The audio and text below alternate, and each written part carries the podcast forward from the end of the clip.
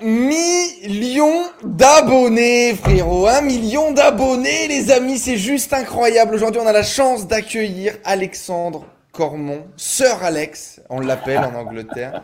Comment tu vas, Alex? Ça va super, merci. Et toi, comment tu vas, mon Enzo? Mais ça va super. Tu sais tout à l'heure ce que je vois sur YouTube 995 000 abonnés sur ta chaîne.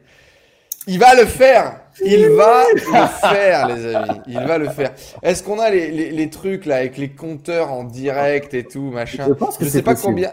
Combien d'abonnés tu prends euh, Est-ce qu'on risquerait de pouvoir le faire pendant cette heure là qu'on interview non, non, non, là t'es trop, trop ambitieux pour le coup. Il faudrait que tu aies sorti une vidéo un peu buzzy pour qu'on puisse faire ça.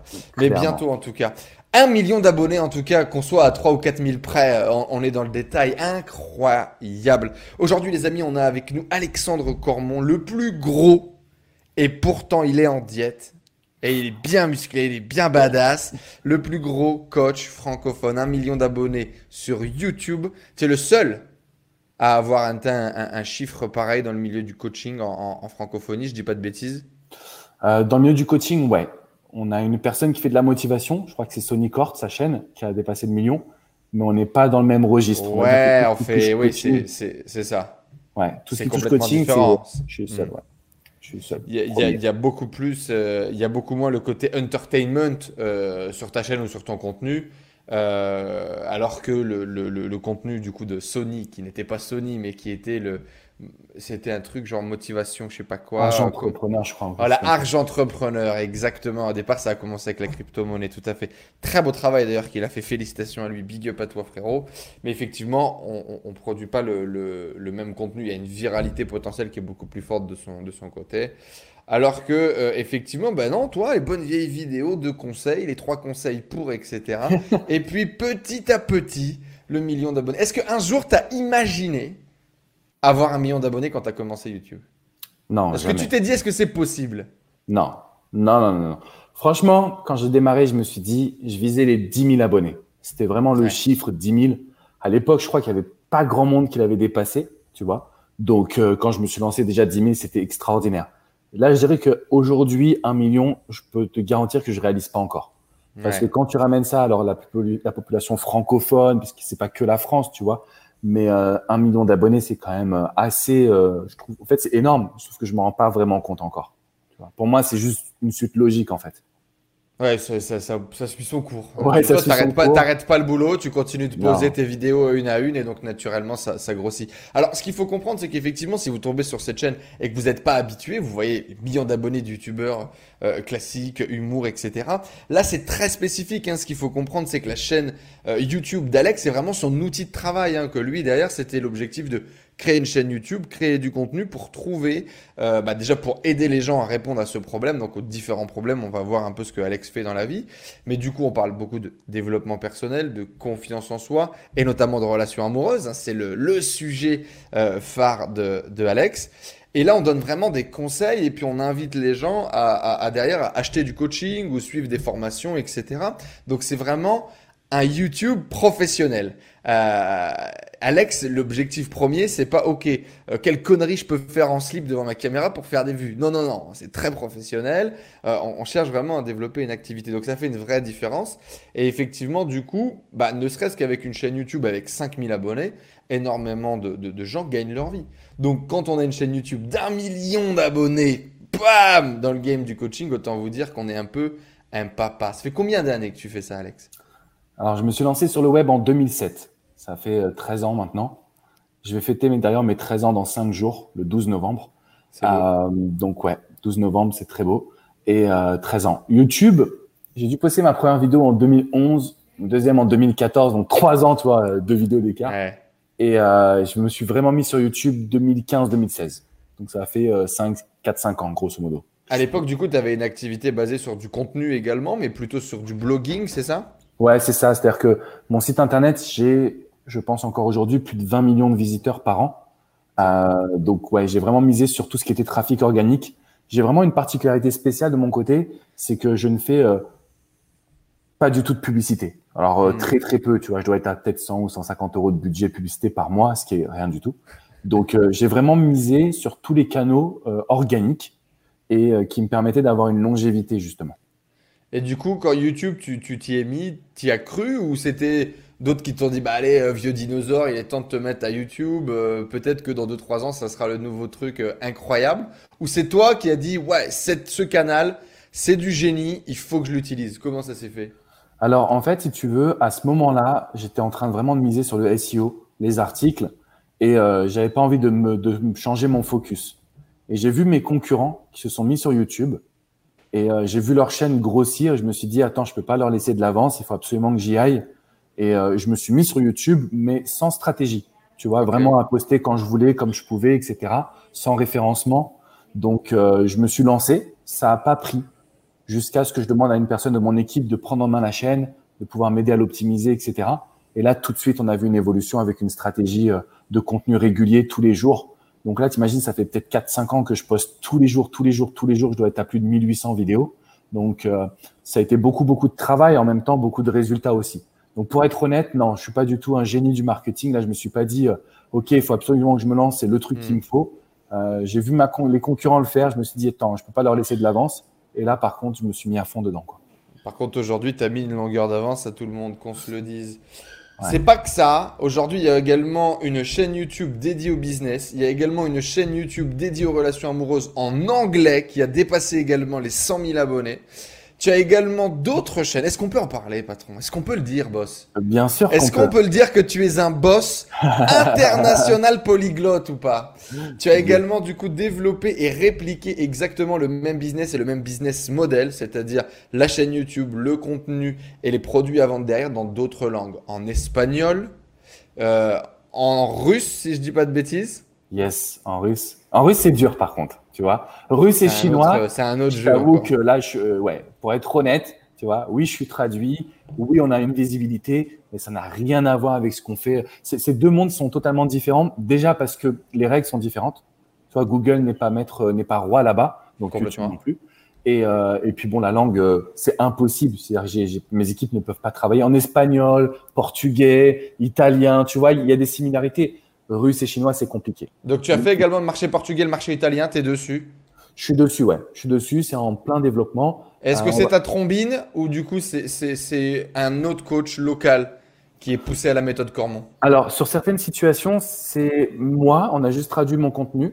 Mais en général, ce que j'essaie de faire aujourd'hui, c'est un système de franchisé, c'est-à-dire d'avoir une personne qui est formée à la philosophie d'Alexandre Cormon, ça, je parle de moi à la troisième personne, là, ça fait un peu C'est beau, c'est beau. c'est beau, là, tu vois, je commence à me la péter un peu. T'arrives à un statut où tu parles de toi à la troisième personne, c'est beau. Si ma mère, elle m'écoutait, elle me tuerait. Euh, donc, du coup, il y a des personnes qui sont formées à ma philosophie et puis qui prennent le relais. Donc, c'est un, une double partenariat. C'est à la fois une personne qui a son activité, mais en même temps qui dit être formée par, euh, par moi.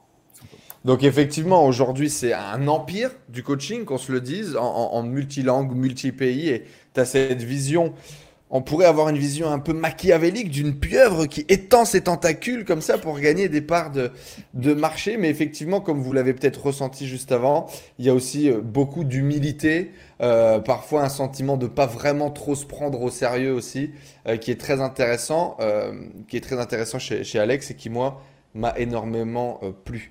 Euh, et du coup, moi, euh, c'est très bien, c'est super. Alors, on va bien évidemment gratter des chiffres, hein, on veut en savoir plus, le brut, le net, tout ça, tout ça, on va, on va creuser les infos. Mais avant ça, ce qui nous intéresse, c'est comment est-ce que tu en es arrivé là quand même? Tu parlais de ta mère juste avant, raconte-nous un peu. T'étais comment toi quand t'étais gosse, Alex? Alors en fait, quand j'étais gosse, mais ça va vous choquer, j'étais vraiment parfait. J'étais franchement. bah voilà. Si un enfant, ça m'étonne pas. si un jour j'ai un enfant, franchement, je pense que ça serait. J'aimerais bien qu'il soit comme moi. J'étais plutôt calme, pas fort. Tu vois, j'étais pas turbulent, beaucoup de respect pour mes parents. je pense que c'est aussi des valeurs qui m'ont amené aussi là-dessus. Euh, j'ai été euh, franchement euh, un petit ange, pas faire de bêtises. Mais tu vois, à contrario, j'étais plutôt euh, timide, réservé, plutôt apeuré. Tu vois, j'ai j'avais la peur de l'inconnu. Donc, euh, je pense que quand tu es couvé par tes parents, d'une certaine façon, tu as ça. Et à, mmh. et à, côté de ça, un mindset, euh, je pense que j'avais un bon mindset. Grâce au sport, j'ai fait beaucoup de basketball. Donc, euh, c'était ma passion. T'as commencé tôt Très tôt, 4 ans, tu vois. mes parents, personne ne faisait du basketball, mais je sais pas pourquoi ils m'ont mis au basketball. Et puis, c'est devenu toute ma vie. Donc, toute ma vie, vraiment à fond, à fond, à fond. Je pensais basket, je mangeais basket, je vivais basket. Euh, Donc au collège, au collège, au lycée, en général, tu traînes aussi avec les, les, potes de, de, de du club, etc. Donc, c'est ça. Donc tu abrites quand même un, un, gang, une team. Et, et, dans ce gang, cette team, tu es plutôt quoi? Tu es plutôt leader, tu es plutôt suiveur, tu es, Ça dépend. En fait, si tu veux, souvent au basket, tu passes par tranche de deux ou trois ans. C'est-à-dire, tu vois, mhm. tu es euh, Benjamin, minime, cadet. Donc c'est par âge, en fait. Donc la première année, euh, moi, j'endosse un rôle de suiveur, forcément. Puis la deuxième année, tu es un peu plus leader. Mhm. C'est vrai que je pense que jusqu'à bah, jusqu'à ce que je devienne entrepreneur, parce qu'aujourd'hui, je suis quand même numéro un dans mon activité. Euh, donc, je veux dire, je suis le, le, CEO, on va dire, le directeur, quoi. Mais euh, je, je, pense que j'ai été un excellent numéro 2. J'ai pas été un bon numéro 1 dans le milieu du sport. Et c'est aussi pour ça que je suis pas en NBA aujourd'hui. Je pense que j'ai pas eu le bon mindset, j'ai pas eu bon, les bons outils qu'on voit aujourd'hui grâce au développement personnel. Tout ça, j'en ai manqué. Alors, j'ai eu un préparateur mental, mais tu es quand même dans une jungle, le milieu du sport. Si t'as pas une mentalité un peu de conquérant, je l'avais, mais pas au, pas au point de pouvoir devenir professionnel. pas au point de percer. pas au point de percer. Tu vois, j'ai fait les championnats du monde junior, etc. Mais j'étais pas assez. Euh, je pense que dans ma tête, j'étais pas assez puissant pour être honnête. ton rêve de gosse de finir professionnel au basket? Clairement, clairement. Je, je Donc c'était sport-études, euh, sport-études, euh, aller au, ouais, c'est ça On appelle ça le CREPS après, hein? Alors c'est centre de formation pour moi. Tu vois, c'est avant le CREPS, centre de formation. Et après, euh, après j'ai direct joué en national, tu vois. Donc j'ai vécu du basket. Hein. Je faisais mes études, je vivais du basket, j'étais l'homme le plus heureux du monde, mais j'étais pas, j'étais semi-professionnel, on va dire. Tu vois, j'étais pas professionnel. Tu jouais quoi N3, N2 N2, j'ai fait, ouais. C'est beau. Ouais, c'est pas mal à 18 ans, tu vois, N2, donc c'était cool. Euh, j'ai fait Espoir. Il faut savoir qu'Alex est très grand, hein, on le voit pas comme ça. Mais tu, fais tu fais un 92, 93 le gars me respecte pas. Je fais 1m95. Quand même, Enzo. 95, pardon, pardon, pardon. Poste 5 du coup? Non, même pas. Poste 2. T'es fou, je suis un petit pour le basket. ah, tu jouais ailier fort? Ouais, même pas ailier juste, tu vois. Même pas ailier fort. Okay. J'étais pas assez musclé à l'époque. ah oui, oui, quand t'as 18 ans, c'est sûr que tu devais pas ah avoir le gabarit d'aujourd'hui. Non, donc voilà, gros, gros, gros passé de sportif. Enfant très, euh, comment dire, très réservé, timide, je voulais pas faire de vagues. Jamais bon, à l'école, tu t'en sors, tu as des bonnes notes, ça se passe comment? À l'école, tu vois, j'étais bon dans le sens où 13-14, euh, tu vois. 13-14, sans trop en faire. Toujours des. Toujours des euh, voilà, moi j'en fais, mais pas en dessous de 13, tu vois, pas en dessous de 12, on va dire. J'ai essayé d'être euh, d'être voilà, dans un cursus classique, pas faire de vagues, faire plaisir à tout le monde. Et puis, et puis voilà, quoi, avoir une vie pépère. Et dans l'équipe, du coup, tu dois te battre pour, euh, pour gagner ta place dans le 5 ou, euh, ou tu as ta place dans le 5 et tu vas plutôt développer de la confiance dans le jeu et, développer ce mindset de compétiteur Comment ça va se passer? Non, en général, j'étais quand même dans le 5. Euh, soit le joueur principal, soit le deuxième joueur principal de l'équipe, tu vois. j'ai quand même, j'avais un mindset défaillant aujourd'hui avec le, tu vois, avec le recul, mais quand j'en parlais, tu vois, j'ai croisé un de mes coachs, un événement justement de développement personnel et financier sur Internet. Et on s'est retrouvé euh, peut-être 15 ans plus tard, 20 ans plus tard. Je dis, ah, j'avais pas le bon mindset. Il me dit, quand même. J'avais un petit, j'avais quand même quelque chose, mais je n'ai pas T'avais la t'avais la niaque de gagner? J'étais déterminé quand même. Mais j'ai pas su l'utiliser à bon escient. Qu'est-ce qui te motivait du coup à cette époque-là? Pourquoi, pourquoi avoir autant envie de gagner, pouvoir autant avoir envie de se dépasser? Alors je sais pas à quelle école tu as été au, basket. Moi j'avais des coachs, euh, j'avais des coachs assez durs. J'avais des coachs assez durs qui nous ont euh, assez dur, mais, mais plein d'amour, tu vois. C'est le coach vraiment qui veut te montrer un peu la, la, la bonne philosophie, quoi. La philosophie de, de, de, de, de travail dur, travaille bien, travaille ton physique, et un physique dur, et un physique qui ne va pas être défaillant. Euh, lève ta tête, apprends le jeu et, et, et, tu vas être bon, tu vois. Mais c'est des mecs quand même qui nous, qui nous poussaient. Est-ce que tu as été aussi un peu à cette école, euh, cette école-là ou, ou c'était différent? J'étais plutôt à une école euh, assez souple, tu vois les entraîneurs que j'ai eus, bon, tu as un peu peur de ton entraîneur, c'est normal, tu vois. Et puis ils sont bons, ils sont, tu vois, ils sont assez structurés, ils sont pas sévères, mais ils sont sérieux, mais pas finalement ils sont assez cool derrière. J'ai pas eu d'entraîneur vraiment, tu vois, carré. Peut-être que ça m'a manqué d'ailleurs. Mais euh, ouais. Tu prenais pas les. T'as pas pris les, les, les, coups de les coups de plateau là, les coups de. Tu sais les ah coups de plateau, le, plateau sur lequel il dessinait les strates là. Mais, mais si t'étais pas turbulent, tu peux pas connaître ça. Mais moi, pendant qu'il pitchait, j'étais en train de me foutre de la gueule de machin, tu vois, et paf, tu prends le coup de plateau, tu vois. Non, j'ai pas eu ça, tu vois. Moi, j'étais. Euh, sérieux, focus. Et, ok, étais déjà, tu savais, tu savais pourquoi tu étais là. Ouais, je savais pourquoi j'étais là. Je savais pourquoi j'étais là et ce qui me motivait, c'était le plaisir. Tu vois, je reviendrai, je donnerai tout l'or du monde pour revivre mes années de basket. D'être un enfant sans, sans contrainte, sans pression, parce que Fibro, c'est la pression, mais c'était, ça n'a rien à voir avec la pression quand tu es adulte. Euh, ouais, franchement, je donnerais tout l'or du monde pour revenir en enfance, revivre ces moments. C'était magique. C'était magique. Et, du coup, euh, qu'est-ce qui te. Comment ça devient sérieux cette histoire? Tu vois, qu'est-ce qui fait qu'à un moment donné, parce que euh, si tu as été habitué en plus à être dans le top 1, top 2 des, des, des, des joueurs de ton équipe, à un moment donné, il y a quand même. Soit tu as le melon, soit euh, tu deviens bon. Tu vois ce que je veux dire? Moi, j'ai eu les deux cas de figure. J'ai. Euh, moi, j'étais pas du tout euh, top 2 de mon équipe. Moi, j'étais plutôt top banc de mon équipe et j'ai dû me battre pendant des années pour aller chercher une place dans le top 5. Mais bien évidemment, j'étais le pote des tops. C'est de toute façon toute ma vie, c'est l'histoire. Comment est-ce que je suis rentré dans le top Parce que j'étais pote avec le top, frérot. C'est toujours ma vie. Et donc, si tu veux, j'ai pu voir des gamins se développer. Aujourd'hui, j'ai des potes qui jouent encore en N2, en N3, qui arrivent à gagner leur vie grâce au basket, mais qui n'ont pas percé plus que ça.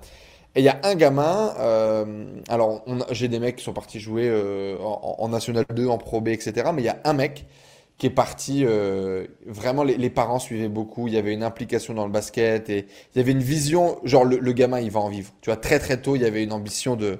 Et les parents qui suivaient, qui allaient déployer des moyens pour le faire. Euh, et, il a fini, euh, il a joué à Le Mans, il a joué à Le Mans, il a fait l'équipe de France jeune. Il s'appelle comment? Anthony Onembo. Il a fait France jeune. Bon, déjà, quand tu vois ton pote porter le BE de l'équipe de France, c'est impressionnant quand même. Et après, il a, fait, il a fait Le Mans, il a fait des sélections aux States, puis après, j'ai perdu, perdu de vue. Mais du coup, tu vois, il y, a le pote euh, qui était numéro 1, qui a toujours été numéro 1 de l'équipe, qui prend un melon énorme, euh, qui pose le ballon à 10 minutes de la fin, qui a plus envie de jouer euh, parce qu'il nous fait une crise de diva. Et puis tu as le mec qui au contraire va plutôt bien gérer le, le, cette pression parce que on reste des gosses, il y a quand même une certaine pression. je me souviens de moments de ouf, tu perds, tu perds de deux, tu perds de un point, tu as les lancers francs, le truc a déjà retenti, mes genoux ont jamais autant claqué de toute ma vie, tu vois il y a quand même une certaine forme de pression. Comment est-ce que toi, tu as, géré ça et est-ce que ça t'a forgé d'un sens ou d'un autre? Qu'est-ce que tu as appris? Écoute, euh, je crois que c'est marrant parce que tu as dit Anthony, c'est ça, Onaembo? Je, me trompe pas. Je crois que j'ai joué avec son frère, s'appelle ah, Karl, je sais pas si tu connais ou pas, mais ouais, ouais, c'était une famille du basket, très très bon, très très très bon. Euh, écoute, je, moi je pense que j'ai toujours été euh, hyper sérieux, hyper sérieux dans le basket. C'est-à-dire que vraiment, j'ai, j'ai pas poussé, c'est-à-dire que j'ai pas fait les l'extra plus, mais j'étais quand même assez sérieux, j'étais focus. Euh, donc la pression, finalement, je la supportais plutôt bien. Tu vois, j'étais euh, j'étais ok avec cette pression, j'étais ok avec mon rôle de leader, j'étais ok dans l'idée de pouvoir donner le meilleur de moi-même. Dans ouais, dans la majorité des équipes, j'ai toujours été à fond parce que j'ai eu mes deux parents qui ont été derrière moi. Tu vois, je pense dès l'âge de 7-8 ans, euh, on a senti qu'il y avait un truc à faire. Donc euh, donc voilà, j'ai, je me suis noyé dans le basket, mais grâce à eux. J'étais en centre de formation à Dijon, donc à 3 heures de chez moi. Mes parents, ils étaient là presque à tous les matchs. Presque à tous les matchs. Donc, euh, tu vois, à 15-16 ans, je pars de la maison. Euh, je me vois, je suis au lycée. C'est-à-dire que c'est facile de. C'est moi qui me faisais mes mots. C'est-à-dire si je veux pas aller à l'école, je me fais un mot, j'y vais pas. Hmm. Mais j'étais sur le banc, j'étais sur le banc du lycée. Euh, le matin, j'étais à la salle de sport, lycée, basket, sport, lycée, basket, enfin muscu, basket, lycée. Euh, et j'étais juste déterminé en fait. Je savais où je voulais aller. Sauf que je me trouvais des excuses. C'est les excuses que tu trouves, c'est ah, il est trop grand, ah, il va trop vite, ah, il saute trop, ah, mais. Et donc, je crois que ça, c'est ce qui m'a dévalorisé. Et après, j'ai eu un désavantage. C'est vrai que j'ai quelqu'un qui, j'étais quelqu'un d'assez fragile. Tu vois, j'ai fait un, donc, euh, j'ai voulu faire un reverse, donc un pied de pivot, en, je sais pas comment on dit en français, peu importe, mais en gros, euh, voilà, j'ai voulu changer de direction. Euh, mon genou, il est resté dans la même direction, plus de rotule, plus rien. Donc voilà, tu fais ça à 18 ans, tu sors tes, tes, tes champions de France espoir, tes champions de France cadet. Euh, il t'arrive ça, bah t'es es au fond du trou, hein, tu vois. Donc euh, première grosse claque que j'ai prise. Mais même avec ça, c'est franchement c'est des excuses. La réalité c'est que j'avais pas j'avais pas le j'avais pas le feu quoi. Enfin j'avais le feu mais j'avais pas le mindset quoi, on va dire. Ok. Et c'est sur cette blessure du coup que ça va shifter et qu'il y a la direction qui va changer, qu'est-ce qui va se passer? Des mauvais choix. Mauvais choix. J'avais un agent. Euh, Ah oui, mauvais... on était déjà sérieux, quoi. Il y avait déjà un agent. C'était sérieux? Mauvais choix de coach, mauvais choix de club, mauvais choix de carrière, tu vois. De euh, mauvais choix de carrière. J'ai visé aussi. C'est-à-dire que quoi? À, à, à 18 ans, tu as ton bac? À 18 ans, j'ai mon bac et j'ai le choix de continuer en espoir ou d'aller en National 2, tu vois, de rentrer à l'université. National 2 signifie plus d'argent aussi. Ouais. Ah, Mais espoir signifie tu restes en couveuse et Tu restes en couveuse, tu es dans, es dans le circuit. Quand tu vas en National 2, tu plus dans le circuit aussi, tu vois. Et puis à cette époque-là, je vais faire des tests aussi aux États-Unis. Euh, la réalité, c'est que j'aurais dû atterrir aux États-Unis, mais j'ai loupé mon, mon test, je crois que c'est TOEFL. Euh, j'ai eu un score catastrophique, je parlais pas anglais. Donc, euh, score catastrophique, donc je peux pas partir aux États-Unis. Donc, je me retrouve, euh, bah, je me retrouve en dehors du circuit, en National 2. Tu as 18 ans, tu joues avec des mecs, c'est des papas. Ils ont 28 euh, Ouais, j'ai pas de maturité. Donc, euh, tu as beau avoir tes proches proches de toi, mais moi, je comprends pas ce que mon père il essaie de me transmettre, tu vois, à cette époque-là. Donc, donc voilà, en gros. Et du coup, tu prends cette décision d'aller en National 2 contre l'avis de tes parents, pour le coup? Non, j'y vais parce que eux ils me disent qu'ils, tu vois, ils me suivent en fait. Mais c'est mmh. juste qu'ils te disent, ok, voilà, tu vas être en phase de, tu vas être en face de papa. Donc, euh, faut que tu gagnes en maturité, faut que tu, faut que tu sois plus intelligent, faut que tu travailles dur. Donc là, tu as ton appart, euh, tu vas à la fac, tu euh, te retrouves à jouer au basket. Donc, euh, je suis pas 24 heures sur 24 avec mes parents, ils viennent me voir que le week-end. La vie aussi, elle commence à toquer à ta porte, tu vois. T'as jamais été en boîte de nuit, t'as jamais, t'as jamais vraiment vécu d'une certaine façon. Tu as un lifestyle assez euh, particulier quand même quand tu es sportif professionnel. Exactement. Hein. Hmm. Donc tu vois, tu commences à te poser des questions et là tu fais. Euh, donc moi, ça a été des mauvais choix. Hein. Franchement, ça a été des mauvais choix, mais bon, c'est facile de dire maintenant, tu vois. Ouais, avec le recul. Ouais. À l'époque, tu kiffes comme un malade. À l'époque, tu kiffes. Tu kiffes, t'es le roi du monde. Tu vis de ta passion, tu fais ce que tu veux. Tu as tous les gens que t'aimes autour de toi. Tout va bien, quoi. Tu vois, tout va bien. Quand est-ce que tu vas comprendre que c'est pas le basket qui va te nourrir toute ta vie? Écoute, ce qui est assez marrant, c'est qu'en fait, j'ai démarré mon activité de coach euh, grâce au basket. Pourquoi? Parce que bah, j'avais pas de pression financière. Je vivais de ma passion, donc euh, je pouvais faire un peu ce que je veux. J'ai créé un premier site. Mon but, c'est de devenir coach en séduction, donc apprendre aux, hommes à avoir du charisme, pas draguer parce que je suis pas très bon en drague, mais euh, plutôt le charisme, la sociabilisation, aimer le, tu vois, être, être voilà, avoir une vie inspirante. Et donc, je me lance là-dessus. Et puis, euh, et puis c'est difficile les premières années parce que quand tu es entrepreneur à 19 ans, comme c'était mon cas, euh, bon, bah, tu Ah oui, directement, très très tôt en fait, tu vas lancer le. C'est vrai que j'ai balancé, euh, je suis rentré avec 20 ans. 20 ans. J'ai balancé. Qu'est-ce qui t'a fait te connecter à ça du coup? Bah, je sais pas. Quand est-ce que tu es tombé dans le développement personnel? Quand est-ce que tu es tombé dans le coaching Je suis pas tombé dans le développement personnel, je suis tombé sur le film Itch, tu vois. Je suis tombé hmm. dans dans l'idée de me dire ouais ben j'ai envie de transmettre ma joie de vivre aux gens. En fait, c'était ça, hein, c'était mais c'est plus j'ai du temps à perdre. Tu vois, je suis à la fac, OK, ça se passe bien, j'ai le basket, c'est cool. Bon bah j'ai du temps à perdre, je vais créer un blog, je vais écrire des articles finalement. Et puis euh, pendant trois, quatre ans, ça devient difficile, mais je m'en fichais. Tu t'en fiches, tu vis de ta passion. Et puis euh, et puis après, j'ai pris une vraie claque. Là, la vie, elle m'a pas elle m'a pas fait de cadeau ce coup-là parce que bon, jusqu'à maintenant, j'avais une vie très tranquille hein. C'est mes deux parents qui m'aiment, tu vis de ton sport, donc tu as des désillusions. Bon, d'accord, tu perds un match, bon, tu perds un match. Et un jour, je me suis réveillé, j'ai perdu mon père. Ah là, je peux te dire que j'étais plus du tout, euh, je pense, d'un coup comme ça, j'étais plus du tout le même homme. Hein. D'un coup, ça m'est arrivé. Donc euh, là, j'ai compris. J'ai compris mes mauvais choix. J'ai compris. Du coup Pas subitement, mais presque. Tu vois, on lui annonce qu'il a un cancer. Je l'apprends, je suis en train de changer de club. Je pars de Paris, je vais à Fréjus dans le sud. Euh, je, je réalise pas en fait. Je réalise pas. Euh, ouais, non, on était en, je crois que c'est Excellence Région Prénat. C'était un truc juste, juste avant la N3 en fait. Okay. Donc là, je change de vie. Je vais aller prendre mon, tu vois, je vais vraiment faire mes, mes études. Pour le coup, j'avais décidé de focus sur mes études. Euh, et donc, études d'ailleurs qui n'ont rien à voir avec la psychologie ou... Si, par contre, j'ai un master en sciences humaines. Tu vois, donc je voulais, j'ai vraiment toujours baigné dans ça, quoi. C'était vraiment mon truc. Euh, donc voilà, en gros, j'apprends qu'il a un cancer, il descend avec moi dans le sud. Tu te dis un cancer, tu sais, tu réalises pas trop en fait. Tu dis mon père, il a un cancer, ça va, il va s'en sortir. Hmm. Et ça a été vite quand même. Ça a été un euh, ouais, cancer foudroyant quoi. Ok. Et là, du coup, euh, tu deviens un homme quoi. ah là, tu deviens un homme. Franchement, c'est exactement ce que tu dis. Le jour où il est parti, j'ai compris. J'ai compris l'amour, j'ai compris mes erreurs, j'ai compris, j'ai compris la vie, j'ai compris ce que je devais faire. Ça a donné naissance à une philosophie de coaching qui a donné naissance à un million d'abonnés sur YouTube et, euh, et c'est triste parce qu'en fait, ma philosophie, elle est basée sur un drame. J'accompagne des personnes qui vont pas très bien, qui ont vécu des drames. Euh, donc euh, c'est à la fois triste à la fois heureux dans le sens où je me dis voilà j'ai un million d'abonnés c'est puissant mais c'est un million de personnes qui souffrent tu vois donc c'est pas très marrant non plus bref j'ai perdu mon père et ça changement ça a été la plus grosse claque de ma vie en même temps euh, bah, ça a donné naissance à ce que je suis aujourd'hui donc sans ça je serais jamais là hein. c'est sûr sûr et certain la, la, la, pire expérience de notre vie devient notre plus grande bénédiction. Tu donnes raison du coup à cette phrase? Ouais, Ouais, clairement, ouais. C'est dur à dire parce que si je donnerais tout pour qu'il soit là, tu vois, je donnerais tout pour euh, rejouer au basket et avoir mon père dans les tribunes, tu vois. mais, euh, mais bon, la vie est faite d'épreuves et, euh, mais clairement, celle-ci, j'ai mis du. Je pense que même encore aujourd'hui, tu vois, c'est dur d'en parler. C'est très dur. Mais donc, ouais, en gros, la plus grosse claque devient la plus grande bénédiction. Et donc, à ce moment-là, tu, tu décides quoi?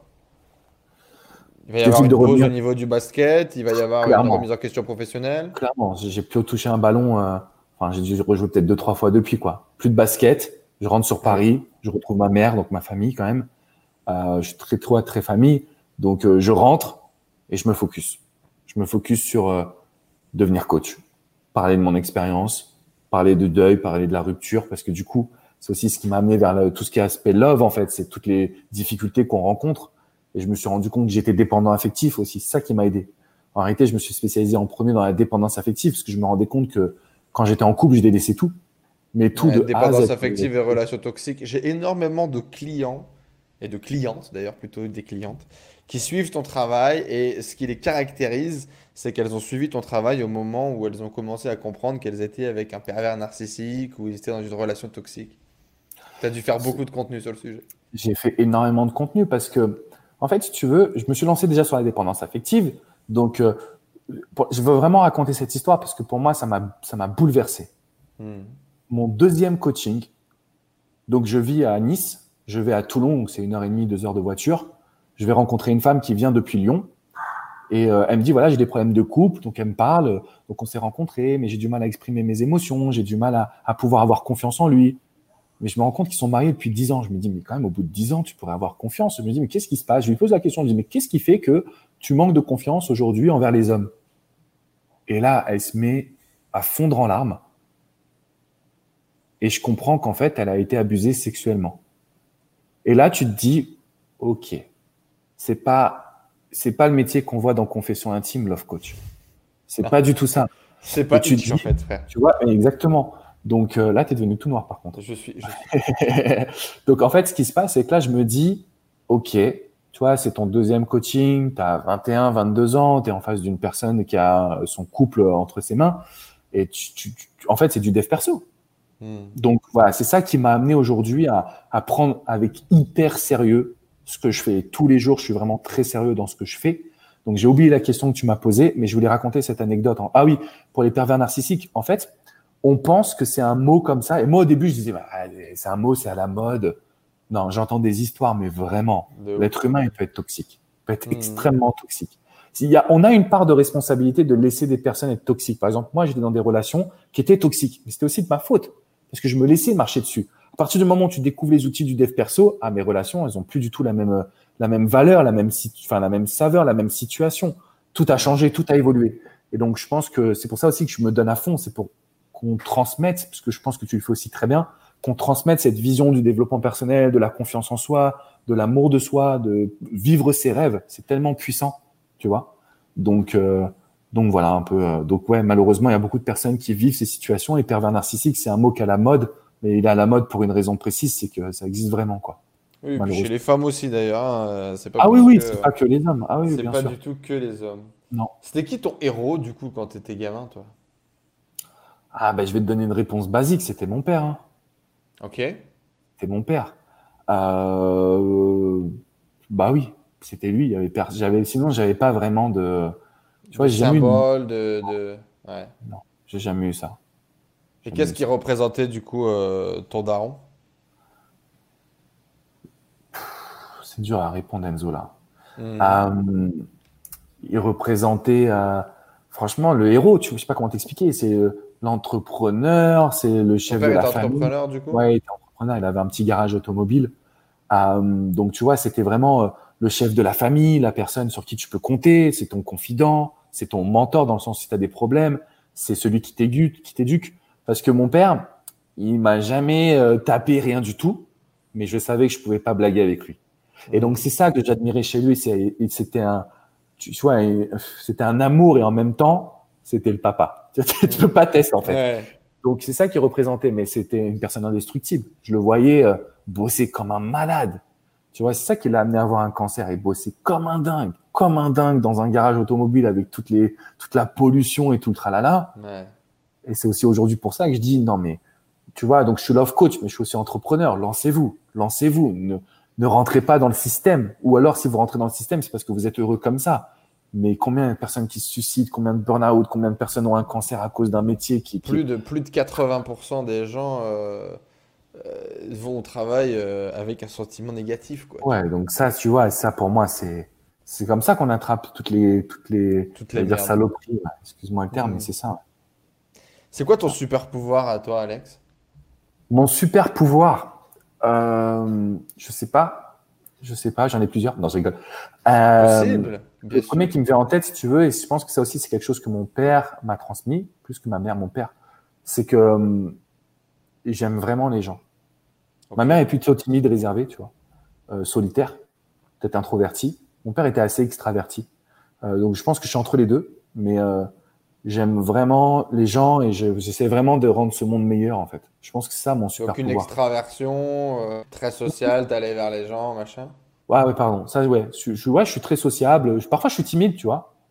J'aime pas trop le regard des autres sur moi, mais euh, voilà, j'essaie de vraiment. Enfin, je pense que mon super pouvoir et c'est ce qui m'a amené ici, c'est que j'aime fondamentalement les gens en fait. J'ai vraiment envie de les aider, j'ai vraiment envie de me donner à 200% et ça me tue de savoir qu'il y a des situations où peut-être que j'aide pas les gens au mieux quoi ça me rend fou. Tu crois au monde des bisounours? Non, par contre. Je crois pas du tout au monde de bisounours, mais je crois, je crois en l'être humain.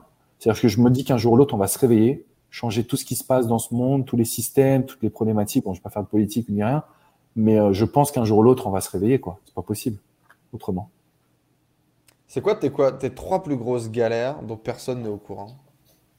Euh, C'est-à-dire galères, parce que j'en ai pas beaucoup, pour être honnête. C'est quoi que tu appelles galère Les galères que tu n'as pas osé révéler euh, sur Internet, les galères que c'est un peu chaud de, dire ça en public. Les trucs où tu te dis, bon, bah, pas, pas, pas super ça, tu vois. Franchement, j'en ai pas vraiment. Euh, je suis désolé parce que je sais que la question elle est importante, mais euh, j'ai pas vraiment de galère. J'ai aussi tout révélé en général. Les, galères, les galères sur ton, sur ton parcours, les trucs qui ont été les plus durs à surpasser? Mis à part, du coup, celle que tu nous as déjà partagée bah, Je pense que la première galère, c'est euh, le regard des autres. Ok. Quand tu dis que tu es love coach, tout le monde éclate de rire, mais c'est quoi ça? Ah, t'es comme Hitch ah, Surtout à l'époque, j'imagine que ça devait Ouais, surtout à l'époque. Euh, aujourd'hui, c'est un peu moins, mais à l'époque, mais même encore aujourd'hui, hein. tu vois, si les gens ne me connaissent pas, mais ils se foutent de ma gueule direct, en fait. Hmm. Et euh, donc, je pense que ça a été dur pour moi parce que justement, c'est ce que j'expliquais, c'est que le coaching, c'est ça va en profondeur. C'est pas, c'est pas justement, c'est pas fun, c'est pas marrant. Moi, j'aime beaucoup, mais c'est pas fun. Donc, euh, première galère, je pense que c'est le regard des autres. Se détacher parce que personne croyait en moi. Quand je me suis lancé, il y a, tu vois, j'en parle, c'est juste mon, il y a mon père qui m'a dit, vas-y, mais fais-le bien. En gros, euh, arrête d'être un branleur, quoi. Donc, euh, tu vois, à part lui, tout le monde m'a dit, mais qu'est-ce qui t'arrive, quoi? Ouvre les yeux. Donc, premièrement, c'est se détacher du regard des autres. C'est de se dire, bah, j'y vais. De toute façon, que, qu'est-ce que j'ai à perdre? Plus rien à perdre. Donc, tu vois, au début, qu'est-ce que j'avais à perdre? Bah rien, j'ai de l'argent, je vis de ma passion. Enfin, j'étais pas riche, mais j'avais euh, de quoi vivre. Et puis après, une fois que tu as perdu ton père, bon là, tu te dis, oh, ah, j'ai vraiment plus rien à perdre. Quoi. Là, il faut vraiment que je puisse, je puisse, y aller. Euh, deuxième grosse galère que j'ai eue, ah, ça a été dur, l'expatriation. On n'en a pas parlé. J'ai la chance de vivre aux États-Unis. J'ai la chance de vivre à Miami. J'ai la chance de vivre au soleil. Tu as suivi ton American euh, Dream de, de, de gosse, j'imagine? bah, Clairement, tu suis ton American Dream, tu es là. Donc ça, c'est ce que tout le monde voit, les palmiers. Ah, par contre, tu n'as pas ta famille, tu n'as pas tes amis, tu es tout seul comme un con dans un pays où tu parles pas la langue. Ah, je me vois encore des fois, tu vois, aller courir en pleine nuit. Je me demandais, mais qu'est-ce que je fous aux États-Unis? Mais moi, j'avais cette vision de, tu vois, tu l'as dit, c'est quand tu parlais d'empire tout à l'heure. J'ai, euh, tu vois, j'ai fait les comptes. On approche du 3 millions d'abonnés sur l'ensemble de mes chaînes. Alors, abonnés YouTube, on s'entend. Donc, euh, en fait, ce qui se passe, c'est que j'ai vraiment créé un truc de dingue, quoi. Et je me suis accroché. C'était pas dur d'arriver aux États-Unis. Tout le monde dit expatriez-vous, la belle vie, le soleil, ça c'est ce qu'on vous montre.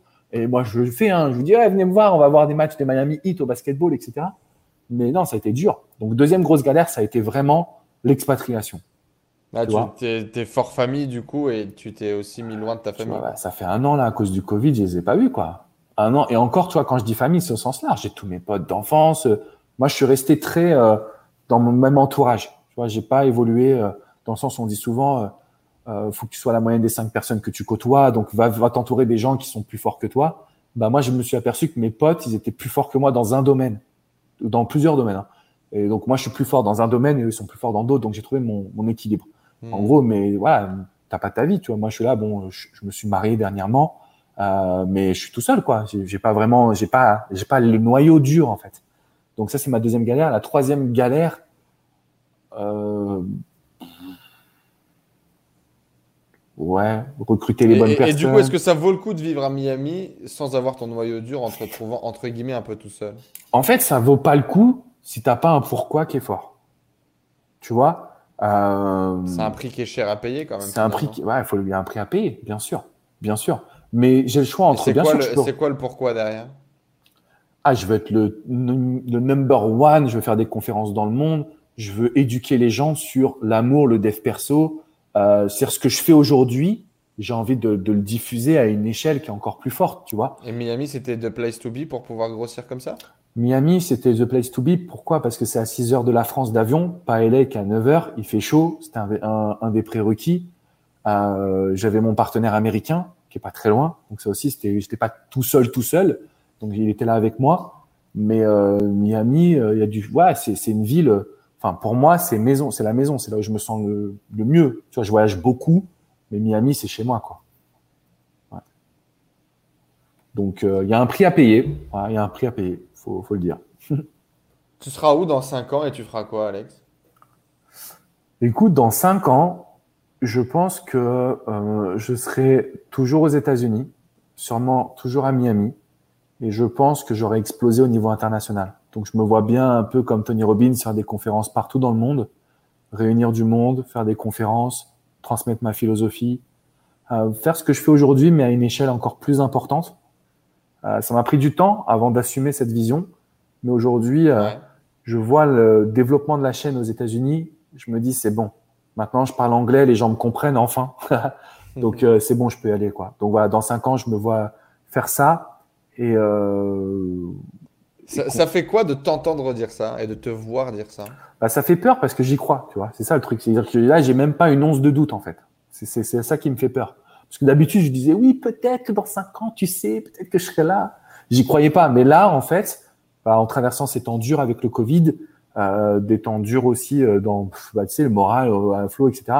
Et j'ai trouvé, en fait, j'ai trouvé mon truc, quoi. C'est, euh, là, je me suis mis à fond dans l'anglais et je vois que c'est ce qui, c'est, ça, en fait. Je, je, suis de renouveau, je suis de nouveau, pardon, raligné avec cette vision, quoi. Donc, quand tu commences à pas flipper, ça veut dire que tu es chaud. en tout cas, c'est en tout cas c'est fait ouais. ouais. Quand j'ai pas flippé d'aller aux États-Unis, j'étais chaud. Alors ça veut pas dire que c'est facile hein. Mais euh, mais ouais, je hmm. pense que je vais y arriver quoi. Eh ben c'est beau en tout cas, on sera là pour voir euh, on sera là pour voir tout ça. Est-ce que tu as une citation qui te suit toi depuis longtemps, un truc qui te un truc qui te fire, un truc qui t'inspire? Écoute, c'est un truc qui me remet les idées en place. Einstein, la folie, c'est de faire une même chose et d'attendre un résultat différent. Je la répète à tous mes webinaires, toutes mes vidéos, je vais en parler. Euh, c'est trop ça en fait. Si tu fais les mêmes choses, bah, tu auras les mêmes résultats. Et si tu tentes, tu auras des opportunités qui vont t'apporter des résultats. Je pense que c'est vraiment ça le plus important. Tu as mis combien de temps, toi, à vivre de ton activité de coach quand tu t'es lancé la post-basket? Euh, Alors, j'ai fait 4 ans de galère. J'ai perdu mon père. Il m'a fallu 3 mois. 3 mois pour en vivre. Et j'étais aujourd'hui alors? Et aujourd'hui? Est-ce que combien ça brasse, tonton bah, Est-ce que c'est quelque chose que tu peux dire? Est-ce que c'est quelque chose que tu peux pas dire? Il y a combien d'élèves? Il y a combien de gens qui ont été coachés par Alexandre Cormont Qu'est-ce que tu peux nous raconter? En fait, si tu veux, j'ai dû, euh, j'ai dû coacher. Donc, ça veut dire vraiment face, face to face ou par téléphone, plus de 70 000 personnes. C'est beau, hein Donc, c'est beaucoup d'heures de coaching. Euh... Ouais, en gros, c'est ça. Après, euh, franchement, le nombre de personnes qui ont téléchargé mes formations, je sais pas. Je pense que ça doit être dans les 300 000 personnes. Ça fait beaucoup de monde. Hein. Ouais, ça fait plus, ça fait pas mal de monde. Ouais. Je pense que ça doit être ça, voire même plus. Hein. voire même plus. Les objectifs financiers aujourd'hui que tu, que tu vises, ça ressemble à quoi? En fait, si tu veux, euh, au niveau financier, j'ai pas forcément d'objectif. Je pense que j'ai atteint un, train de vie, un niveau de vie qui est. Euh, je n'ai plus envie d'aller chercher le plus en fait. Parce qu'après, au bout d'un moment. Toi, en perso, tu veux dire? Ouais, moi en perso. si tu veux louer des stades de 12 000 personnes, il va falloir quand même faire encore un peu de blé, je pense. Il va falloir faire du blé, ça c'est sûr, tu vois. Mais euh, j'ai pas envie de vivre pour les autres, tu vois. Donc ce que j'ai aujourd'hui, ça me convient très bien. Euh, pendant très longtemps, j'étais drivé ah il a ci, ah il a ça. Je pense qu'il faut pas trop en fait. Je pense qu'il faut vraiment. En tout cas, j'ai gagné un peu en maturité là-dessus. Après, je gagne très bien ma vie. Hein. Je gagne très bien ma vie. Euh, mon business il tourne. Euh, on vise l'évolution, on a peu de, peu de frais, très peu de frais puisqu'on n'a pas de pub. Donc, euh, par contre, c'est peut-être ça l'idée pour aller au niveau supérieur, c'est d'aller peut-être. Euh, j'essaie de faire une transition, tu vois, du love vers le vrai dev perso. J'ai un projet qui s'appelle Écrit ta légende, sur lequel j'essaie vraiment là, qui va être lancé. Bah, dès que j'atteins un million, hop, je le lance. Hmm. Et je vais voir ce que ça donne pour essayer peut-être de toucher plus de monde, plus de personnes. Mais euh, j'ai pas forcément, pour être honnête, j'ai pas d'objectif. Mon, mon, prochain objectif là, c'est 200 000 abonnés sur la chaîne US. Je suis vraiment micro-objectif pour le coup. Tu avances euh, step by step, quoi. Ouais. Bon, même si on n'a pas du coup de, chiffres à se mettre sous la dent, j'imagine quand même que euh, c'est des chiffres qui doivent te donner un petit peu la nausée, ou en tout cas donner la nausée au Alex Cormon qui avait 18 ans. Ça a été quoi le, le changement justement? Comment est-ce que tu vois ce changement dans tes yeux de jeune adulte? Est-ce qu'un jour tu imaginais gagner autant d'argent? Est-ce que tu imaginais être à la tête d'une entreprise avec autant de personnes derrière toi? En fait, pas du tout. Pas du tout. Euh, je me suis lancé, je moi j'avais un objectif, c'était de gagner plus que mes parents. Hmm. Et gagner plus que mon frère. Et gagner plus que mes potes. Pourquoi? Parce qu'ils n'y croyaient pas en moi, tout bêtement. C'était bête. Hein. Hmm. Et donc du coup, tu gagnes 5 000, puis après 10 000, puis après 20 000, puis après 30 000, puis après 50 000, puis après 100 000, etc. Et donc en fait, au bout d'un moment, bah je te dire, franchement, c'est fou, Enzo, mais je te jure, j'ai le même train de vie. Vraiment, je, j'ai rien changé, quoi. J'ai les mêmes potes, j'ai, euh, tu vois, j'ai la même famille, j'ai le même train de vie. La seule chose où j'ai un luxe, c'est que j'ai, j'ai besoin d'un environnement dans lequel je me sens bien. Donc, effectivement, j'ai acheté une maison et elle est, euh, ouais, c'est une villa, quoi. Mais, euh, tu vois, c'est parce que je me sens bien c'est parce que j'en avais besoin pour développer mon activité, pour continuer de grandir, etc. T'as jamais pété un câble avec la thune? Jamais, jamais. Je peux te garantir que. Alors après, peut-être que j'ai un souci avec ça, tu vois, mais euh, je fais pas de dépenses. Euh, si c'est pas utile, je fais pas de dépenses, tu vois. J'ai pas. Quoi la plus grosse folie que tu t'es faite? Bah, la plus grosse folie. Bon, il y a la maison. Après, peut-être les voitures, tu vois. Mais ça reste euh, logique. Enfin, j'ai une BM X6, j'ai une Tesla. Tu vois, je suis pas allé dans des extrêmes. Ma plus grosse folie personnelle, je suis rentré, je me suis acheté une, montre, une Breitling, tu vois. Je suis rentré dans un magasin, je dis voilà, je me, je célèbre. Je sais plus ce que j'avais fait, peut-être 100 000 abonnés sur aux US, mais j'ai même oublié, c'est pas bon ça. Et je suis rentré, je dis ok, je m'achète une montre. C'est mon petit kiff. En fait, pour la petite histoire, ça, j'étais au, euh, j'étais en Angleterre. J'étais avec euh, parti visiter un, de mes cousins qui vit là-bas. Et euh, du coup, j'étais avec un autre petit cousin et on marchait dans une rue. Et je tourne la tête dans une bijouterie ou dans une dans un magasin et je vois une montre Armani, je crois qu'elle coûtait peut-être 250 livres. Et euh, je me dis, waouh, elle est ouf, c'est phénoménal, etc. Et m'ont poussé, m'ont poussé, je suis rentré, j'ai acheté cette montre et je me suis dit, OK, à chaque fois qu'il va se passer un truc dans mon business, je vais m'acheter une montre. Donc, tu vois, je dois en avoir peut-être 5 ou 6 aujourd'hui, mais, euh, mais, pas de folie des grandeurs. Non, pas de folie des grandeurs. Comment justement tu as, as, réussi à gérer? Ça a été quoi le, les règles que tu t'imposais peut-être en termes de mindset, de money management, soit pour pas craquer, soit pour réussir à grossir, à réinvestir de l'argent dans ton business? Comment ça s'est développé? Euh, Bonne question. Euh, je pense que je discute beaucoup avec mes proches, donc je garde les pieds sur terre aussi. Ok. Euh, je pense que j'arrive à trouver cet équilibre entre qu'est-ce qui me fait vraiment plaisir et qu'est-ce que comment je peux faire pour euh, voilà qu'est-ce qui est nécessaire quoi. Qu'est-ce qui est nécessaire. Après tu as des euh, situations des expériences qui font que mais en gros moi c'est vraiment les discussions avec les gens qui m'entourent. C'est eux qui m'aident à grosso modo grossir. Donc tu as à la fois ta famille qui est très conservatrice puis après tu commences à rencontrer des experts. Tu vois il y a des gens qui me suivent quand même aussi euh, bah, ton comptable ton avocat tous ces trucs là qui eux sont des experts dans leur domaine, qui t'aident à diversifier ton patrimoine, etc. Donc, euh, donc voilà, aujourd'hui j'investis dans l'IMO, je prends un gros plaisir à le faire. Euh, et effectivement, comme je gagne très bien ma vie, bah, j'ai la chance de pouvoir grossir rapidement et, euh, et, de continuer aussi à, tu vois, à prendre du plaisir, à apprendre, à kiffer. Donc, en gros, je suis bien entouré. J'avais la tête sur les épaules et je pense que je suis bien entouré aussi. Ok. Est-ce que, est-ce qu'il y a une idée de, de, de léguer quelque chose euh, derrière? Tu te dis, je vais, je vais, je sais pas, investir 2 millions d'euros de patrimoine immobilier que je vais léguer à mes enfants pour que jamais ils aient besoin de, galérer dans la vie Est-ce qu'il y a une vision comme ça ou pas du tout? Bien sûr, bien sûr. Personnellement, j'ai pas d'enfant, mais j'ai un petit neveu. Et euh, bien sûr, pour moi, c'est essentiel de pouvoir le mettre dans les meilleures conditions possibles. C'est essentiel de pouvoir euh, créer le plus gros patrimoine possible parce que je viens d'un milieu qui est, je dirais pas pauvre, mais plutôt défavorisé, populaire. Ouais, où tu as vu ton père euh, cravacher pour, pour, faire ce qu'il a fait. Quoi. Bien sûr. Moi, je demandais à mon père de venir me voir, je le voyais pas. Hein.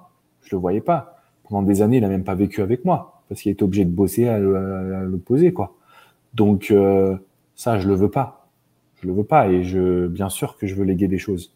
C'est essentiel. C'est essentiel. Si tu avais une baguette magique aujourd'hui et que tu pouvais réaliser un de tes souhaits, celui que tu veux à l'échelle que tu veux, ce serait quoi? Alors, je vais peut-être répondre à un truc tout bête, mais euh, je comprends pas comment aujourd'hui, en fait, avec tout ce qui se passe, en gros, ce serait d'essayer de, d'éradiquer la faim dans le monde. Donc euh, voilà, si j'avais un, une baguette, ça serait hop, tout le monde peut manger à sa faim. Euh, je me permets de faire un petit coup de pub pour une ONG avec laquelle je suis membre d'honneur. C'est l'ONG RAPA, donc c'est asso rapa r a p a a.com, donc qui est au Togo. Et ça, c'est, tu vois, ça, c'est un voyage qui m'a changé aussi. Donc, j'y vais. Euh, mon prochain sera le quatrième voyage là. Donc, on fait des conférences, on anime des choses. Je participe euh, des dons pour des orphelinats et tout. Quand tu vois les jeunes enfants qui n'ont pas trop de quoi manger, tu te remets beaucoup en question aussi. Donc, si j'avais un seul truc, ce serait ça, ouais, pour le coup. Ou alors arrêter. Le jour où tu as commencé à donner de l'argent, qu'est-ce que ça. Est-ce qu'au début, tu l'as fait parce qu'il fallait le faire et que c'était beau pour l'image? Est-ce que tu as vraiment ressenti un besoin? Est-ce que quand tu as vécu la chose, justement, c'était différent Ça t'a apporté notre vision? En fait, si tu veux, je vais être très honnête avec toi, ça me fait rien du tout. Tu vois, tous les mois, euh, je contribue, donc tous les mois, je finance deux orphelinats, plus ci, plus ça, et euh, ça me fait rien. Je suis pas fier de moi, hein, pour être honnête. C'est c'est c'est c'est pas que je ça me déclenche pas d'émotion, c'est qu'il y a pas j'ai pas de fierté à ça, tu vois. Okay. Je suis pas fier de ça. Par contre, quand j'y vais, que je me tape un petit match de foot avec eux, que je vois qu'ils sont heureux, euh, qu'ils ont de quoi manger, etc. Je suis pas fier non plus parce que je sais pas comment expliquer, mais je suis juste heureux en fait. Je suis bien, tu vois. Je suis content en fait. Je suis content d'être avec eux. Je suis content de jouer au foot. Je suis content de prendre du recul et euh, je suis content de les voir heureux. T'as pas ce euh, côté égo en tout cas de.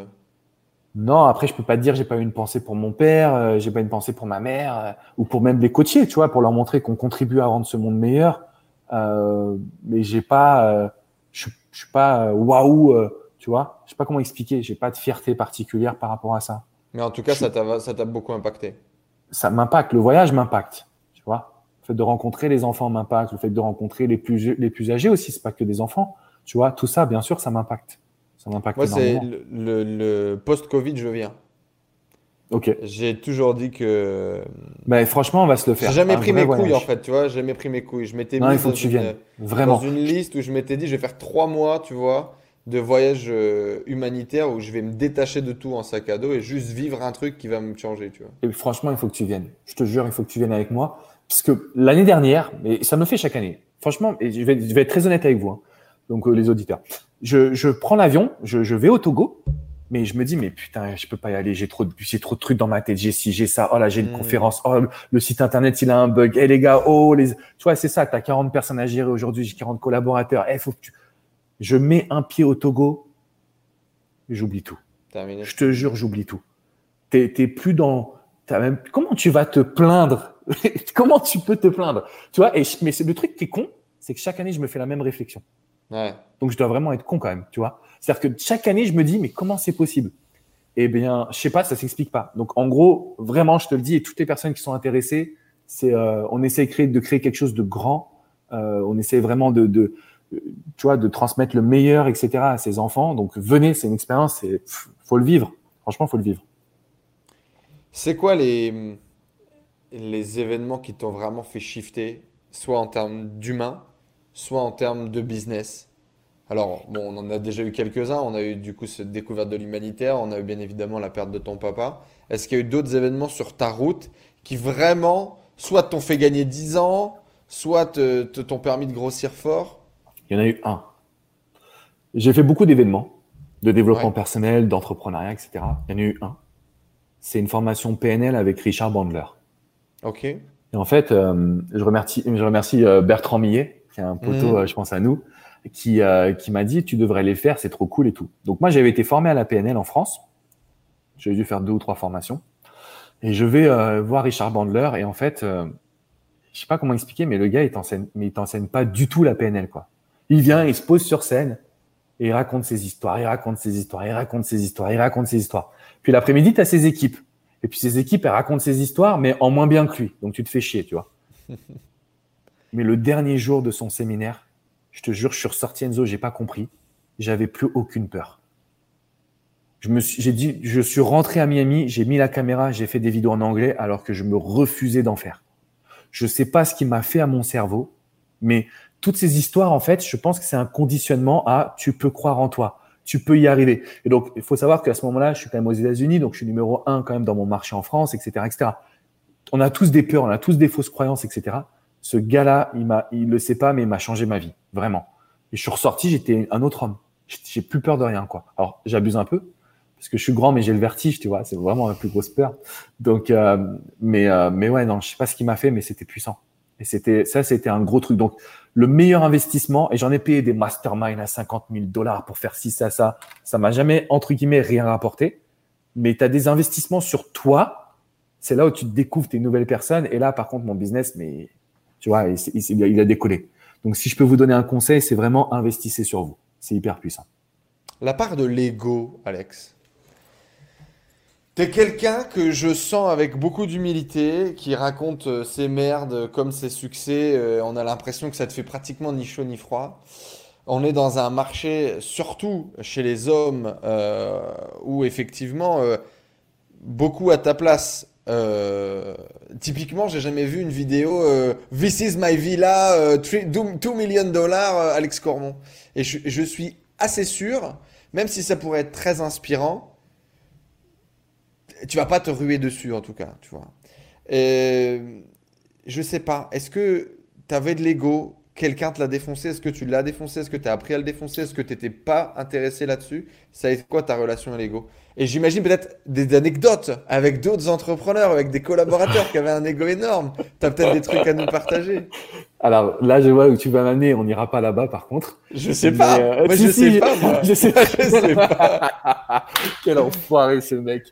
Euh, non, on n'ira pas là-dedans. Par contre, pour être très honnête, je pense que j'ai un gros ego. Ok. Je pense que je vais être le numéro un en fait. Toi, être numéro 2, moi, ça me rendrait complètement dingue. Et ça, c'est peut-être ça vient du milieu du sport. Hmm. Donc, euh, Là, aux États-Unis, je suis pas numéro un, mais euh, je commence à mettre la pression. Tu vois, je me dis non, tu peux pas, tu peux pas. Donc le numéro un, il doit avoir 2,5 millions d'abonnés. Donc oui, si je cumule toutes mes chaînes et blablabla, non, ma chaîne perso, il y a 150 000 abonnés. Le gars a 2 millions 5, je lui laisse pas 5 ans. Hein. C'est sûr, je vais aller le choper. Donc je pense que j'ai un ego, j'ai une motivation, j'ai quand même cette volonté de me dire. Ça, comment tu interprètes ton ego, c'est ça aussi. Hein. Bah après, c'est ça. Mais je pense que j'en ai besoin, mais ça reste un ego, euh, comment dire, personnel. Tu vois, je l'admire, le gars, il a 2,5 millions d'abonnés, respect. Tu vois, respect. Le gars, je sais que pour en arriver là, il a dû galérer de fou. Donc, c'est pas un ego, euh, comment dire, destructeur. C'est un ego qui est, je pense, constructeur et qui est pour moi, en fait. Parce que si je fais pas ça, bah, je suis pas avec toi, là, ce soir. Euh, je, je, pourrais être en train de jouer à la PlayStation, en fait. Hein. Donc, ce qui se passe, c'est que j'ai besoin de ça. J'ai besoin quand même de me dire, challenge-toi, vas-y, sors de ta zone de confort. Et tu m'as dit, écoute Alex, on va aller euh, droit au but, faut que tu sois entre guillemets honnête. Je, je, je joue le jeu, quoi. Sinon, je suis pas là. Sinon, je te dis, je vais jouer à la PlayStation, en fait. Donc, euh, mais j'ai un ego, c'est sûr. Si j'avais pas d'ego, je serais pas là. Mais, mais, mais, du coup, euh, Est-ce que tu as déjà pris des feedbacks? Est-ce que tu as déjà écouté des gens qui étaient en dessous de toi? Est-ce que tu as déjà... Parce que typiquement, il y a, y a, cet ego motivateur euh, ouais. que, que, je vois très bien de quoi tu parles, mais moi j'ai un ego destructeur. J'ai des gens un jour qui m'ont dit des choses et j'ai été drivé par l'argent en pensant que j'avais réussi. J'ai été drivé par, euh, tu vas voir, euh, je vais te montrer que, et ça a été très négatif. Parfois ça a été positif et ça m'a fait avancer. Mais beaucoup de fois, j'ai réagi en automatique depuis mes peurs parce qu'on attaquait mon ego, parce qu'on attaquait mon identité, parce qu'on attaquait mon image, tu vois. Et moi, par défense, j'ai dégagé une énergie qui n'était pas forcément euh, ce que je voulais faire, tu vois. Euh, j'ai un peu cette énergie. Hein. J'ai un peu ce. Je vais te montrer quand même. Le gars, je le connais pas, mais je te dis, j'ai envie d'aller prendre sa place, quoi. C'est, tu vois, j'ai un peu cette énergie, mais dans le respect, tu vois. Et hmm. tu me demandes, est-ce que j'écoute les gens? Bien sûr, j'écoute tout le monde. Il n'y a pas de plus petit, plus grand, peu importe. Moi, j'écoute. Tant que c'est constructif, j'écoute. Tu vois, tout à l'heure, je reçois un mail d'une personne qui me dit euh, euh, Je lis plus tes articles, il y a trop de fautes d'orthographe, euh, c'est n'importe quoi. Bon, bah, ça, j'écoute pas. Même si ça m'affecte, tu vois, j'écoute pas. C'est, Dis-moi au moins ce que tu vois et que je le corrige, tu vois. Sois pas con à envoyer un email comme ça. Mais par contre, tu as une personne qui me dit Écoute, Alex, il y a beaucoup de fautes d'orthographe, tu sais pas écrire comment, je sais pas, comment, par exemple. T'inquiète pas, ça reste là et ça sort pas. Direct. Donc là, c'est à la fois une énorme qualité, je pense, parce que du coup, il y a beaucoup de gens quand même qui m'aiment pour ça. Et c'est un énorme défaut, parce que je suis aussi une éponge. Je prends tout. Donc, euh, tu peux exploser à un moment donné. Je vais pas exploser. Je pense pas qu'un jour j'exploserai, du moins j'espère pas. Mais euh, je te dis, il y a des jours, ouais, tu restes au lit parce que tu dis, ah, quand même, punaise, je me suis pris des critiques, c'est dur, c'est dur, c'est dur, tu vois. Tu restes au lit. Hein. Comment est-ce que tu vis euh, le, la, critique ou l'incompréhension des gens qui disent, ah, eh, si c'était possible, euh, ça se saurait quand même. Hein. Le développement personnel, c'est un peu de la connerie. Là, t'es pas en train d'essayer de me vendre ta soupe? Bah, Je leur dirais, écoute, je pense que. Euh, je leur répondrai même pas. Je leur dirais, je pense que tu as raison. C'est un peu spécial le dev perso. Ça sert à rien. Ça sert à rien. Comment tu veux expliquer? C'est comme si tu veux expliquer à un raciste que le racisme, c'est pas bien. Bon, bah, c'est compliqué, tu vois. Moi, j'arrête de ça. Ça, j'arrête, tu vois. Là, c'est trop d'efforts pour rien, quoi. Ouais. Euh, j'ai pas besoin de me battre pour ça, tu vois. Donc, euh, je peux pas expliquer l'inexplicable. Par contre, si une personne vient me demander, Alex, est-ce que vraiment ça fonctionne Je dirais, bah écoute, j'étais comme toi. Bien sûr que moi, quand je faisais mes exercices de PNL, j'avais 11-12 ans au basket, euh, j'y croyais pas. Bah aujourd'hui, je m'en mords les doigts. Bien sûr que ça marche. Bien sûr que tu peux contrôler son cerveau. Bien sûr que tu peux traiter ton inconscient. Bien sûr que tu peux avoir confiance en toi. Bien sûr que tu peux travailler sur tes valeurs. Ça se fait pas par contre du jour au lendemain. Ça prend du temps. Euh, T'évolues. Euh, on a beau être coach, on est quand même perfectible. Euh, on fait des erreurs. Euh, maintenant, ce qui compte, je pense, c'est de se remettre en question. Donc à toutes les personnes, je leur dirais, si tu veux pas, si tu penses que le développement personnel c'est de la merde et que la loi de l'attraction ou X ou Y ça n'existe pas, je serais le premier à te dire, bah n'y crois pas, hein, ça sert à rien. Mais par contre, si tu me demandes est-ce que ça existe, je te dirais bien sûr, bien sûr ça existe. Et je suis pas spirituel pour un sou. Hein. Moi, je suis pas du tout spirituel. Euh, mais voilà, je mets mon focus, je l'ai. Bon bah la loi de l'attraction, ça fonctionne. Point. Et effectivement, tu n'as pas besoin justement d'y amener une couche de spiritualité ou de machin ou de comprendre comment ça fonctionne. Bah, non. Moi, je me retrouve pas dedans, quoi. Hmm. Je me retrouve pas dedans. Et je pense Tu mets ton focus, tu bosses, ça marche, point barre. Je pas bah ouais. plus. Franchement, ouais. Franchement, ouais. Tu vois, je donne le meilleur de moi-même et puis ça marche, point. Euh, donc, euh, et puis après, c'est ça le développement personnel aussi, c'est se développer soi en fonction de ce qu'on est. Ma femme, elle est très spirituelle, mais voilà, moi, je la vois faire des trucs, elle me parle de trucs, j'ai envie de me dire, mais sur quelle planète tu vis? Après, je respecte parfaitement, tu vois. Et, elle, pareil. Donc, oh, c'est ça qui fait la beauté du développement personnel, c'est que tu acceptes l'autre tel qu'il est, mais toi, tu trouves tes propres outils, sinon tu deviens un copier-coller de ce qu'on te dit de faire. Ça, ça marche pas. Ça, effectivement, ça fonctionne pas. Quoi. Et ben, mais merci, merci, merci pour tout ce, partage, Alex. En tout cas, j'aurais pas mal de, d'autres questions plutôt liées au business, mais on gardera ça peut-être plus pour une prochaine fois. Moi, j'ai une question qu'on a appelée la, la, question à un milliard, Alex, pour toi. Ok. C'est est-ce que l'on est entrepreneur ou est-ce qu'on le devient?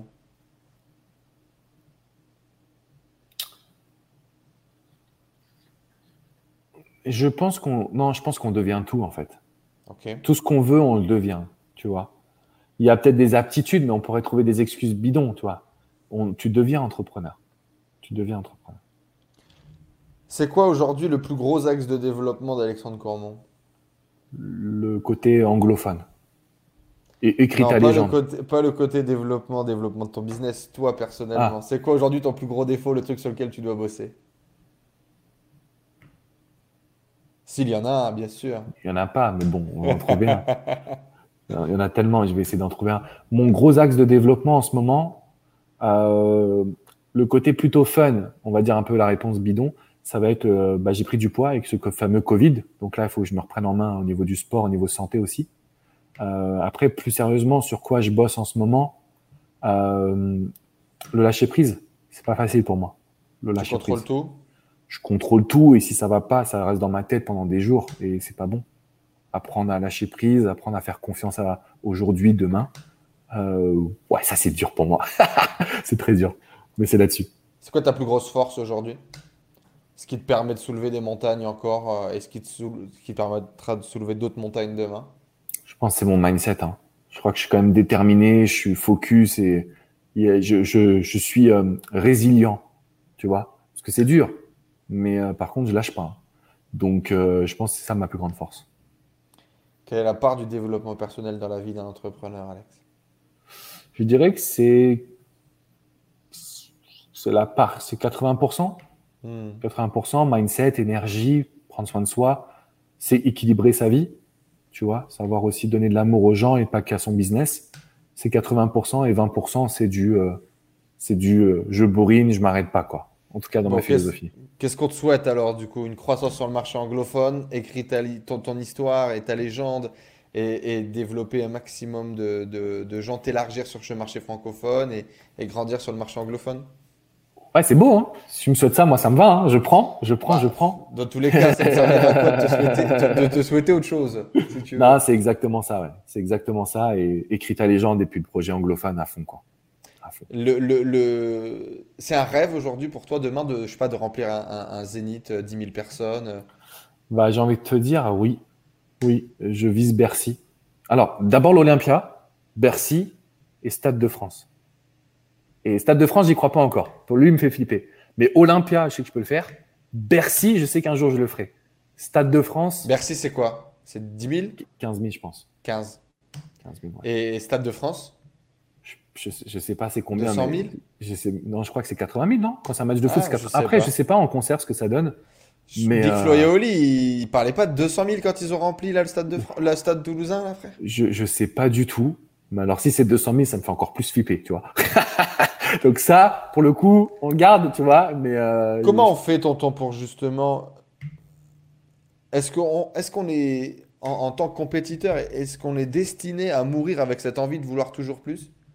Ou est-ce qu'un jour on apprend à se contenter? Franchement, je sais pas pour être honnête, je me contente pas de ce que j'ai. Donc euh, c'est peut-être un travail que je dois faire. Tu vois, je disais justement tout à l'heure, je disais je me contente de ce que j'ai, oui et non. Tu vois, je suis heureux de ce que j'ai et j'ai pas besoin de plus. C'est pas l'argent qui va qui va me driver, mais c'est plus l'argent qui te drive. Ouais. Non, c'est plus du tout. C'est plus du tout l'argent. C'est euh, je sais pas. Je pense que je vais. En tout cas là, comme ça, si tu me poses la question, moi, je vais mourir en train de coacher. Je vais mourir en train d'être sur scène. Je vais mourir en train de d'essayer de changer la vie des gens. Tu vois. Donc, est-ce que je vais m'arrêter? J'ai pas En tout cas, pour l'instant, j'ai pas la recette pour le faire, tu vois. Pourquoi toi plutôt qu'un autre? Est-ce que tu penses que c'est ta mission, que tu avais un talent particulier, que tu avais un don particulier, ou c'est juste parce que tu bosses plus que la moyenne? Je pense pas que j'ai un talent particulier. Je pense pas que j'ai un don. Je pense que je bosse plus que la moyenne, ça c'est sûr. Et je pense que juste, euh, je pense pas que ce soit pour tout le monde. Si on a chacun un peu notre mission de vie, notre place sur Terre. Celle-ci, pourquoi moi, je sais pas. Je sais pas. Mais Parce que as des euh, grands bras pour faire des grands câlins. ouais, en tout cas, j'y vais à fond, quoi. Bon, eh ben écoute, merci beaucoup euh, Alex. C'était Alexandre Cormon. Du coup, va falloir qu'on lui donne un nom quand même à cette émission. Genre, euh, il y a quelqu'un qui m'avait dit mais mets un canapé derrière, un peu style psychologue et tout. C'est bon ça. Euh, je sais pas, on, verra, mais en tout cas, merci d'avoir répondu à ces questions en toute intimité, en toute authenticité. C'était un vrai plaisir de, t'avoir avec nous. Euh, tu es une belle inspiration, en tout cas, euh, sache-le. je pense que tu le sais, mais ça fait toujours du bien de, merci, de l'entendre. Surtout de ta part, ça me fait vraiment plaisir. Merci. Et on partage des rêves communs.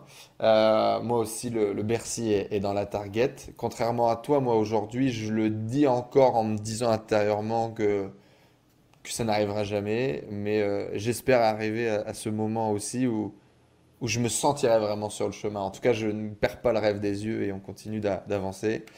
Et euh, ça fait plaisir. Ça fait, je suis très content de t'avoir rencontré euh, sur mon chemin et en même temps sur ton chemin et de pouvoir suivre l'aventure.